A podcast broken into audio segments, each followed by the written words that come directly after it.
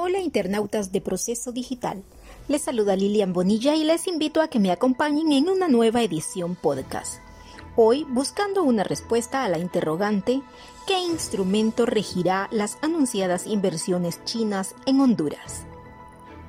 Mientras el gobierno hondureño intensifica su acercamiento con China y ahora anuncia inversiones millonarias del país asiático, la gran interrogante surgida en diversos sectores es ¿dónde se dirimirán las diferencias que llegarán a existir entre las empresas asiáticas que invertirán en Honduras?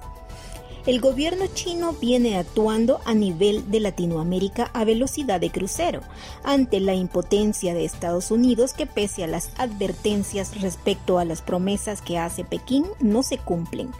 Esa velocidad china en Centroamérica se reflejó en agosto cuando se firmó un tratado de libre comercio con Nicaragua, el cual entrará en vigencia en enero del 2024 mientras las autoridades pequinesas mantienen negociaciones simultáneas con El Salvador y Honduras para la suscripción de un instrumento comercial similar al que firmaron con Nicaragua.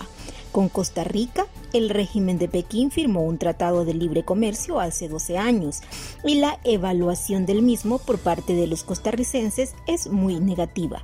Panamá, por su lado, busca reactivar las negociaciones de un TLC con China, las cuales comenzaron en 2017, pero el mismo se congeló en la actual administración del presidente Laurentino Cortizo, quien impulsa el reinicio de las mismas, pero se adelantó como una forma de presionar a Estados Unidos para revisar el acuerdo que tienen suscrito ambas naciones, sostienen analistas económicos panameños.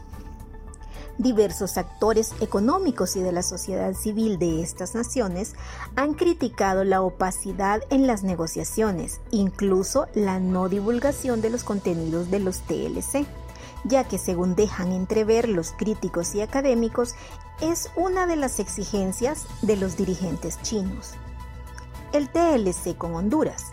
Del lado hondureño, Tegucigalpa y Pekín llevan dos rondas de negociaciones para un acuerdo de libre comercio, aunque todavía no se conoce lo acordado preliminarmente en las dos rondas iniciales se conoce que Honduras busca incluir la mayor cantidad de productos que había negociado en el TLC que había suscrito con Taiwán, antes que abandonara a su antiguo socio de Taipei y se decantara por Pekín. Previamente se ha logrado que antes de que concluyan las negociaciones y se llegue a firmar un TLC, China acepte compras directas de café, azúcar y tabaco, la industria camaronera no ha corrido con la misma suerte que tenía un acceso privilegiado y con buenos precios en el mercado taiwanés. Pero ¿cómo proteger las inversiones? Pero parte de los TLC son las regulaciones, no solo de los intercambios comerciales y cuántas partidas arancelarias se incluyen en los mismos, sino también el tema de las inversiones y la seguridad vinculada a las mismas. El ministro Pastor anunció que dos empresas chinas invertirán 900 millones de dólares en Honduras con los cuales se generarán hasta 10.000 empleos directos. El alto funcionario, es decir, el ministro Rodolfo Pastor, detalló que la empresa Tex Home invertirá 400 millones de dólares en el sector de manufactura, mientras Sunda también hará lo propio con 500 millones de dólares para producir detergentes y otros productos. Pero justamente aquí viene la interrogante hecha por diversos sectores. ¿Qué instrumento jurídico protegerá las inversiones de las empresas hondureñas o chinas en estas relaciones económicas? Igualmente se habló bajo qué mecanismos invertirán las empresas asiáticas, ya que el gobierno propone abolir los regímenes actuales y promueve dos nuevos bajo la ley tributaria que impulsa el Congreso Nacional, pero la cual no ha sido aprobada.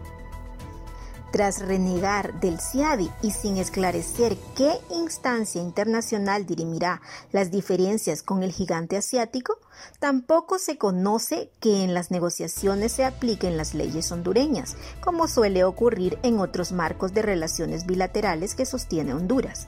La opacidad en la divulgación de los acuerdos entre Tegucigalpa y Pekín podría ser el talón de Aquiles en el futuro cercano de la economía hondureña.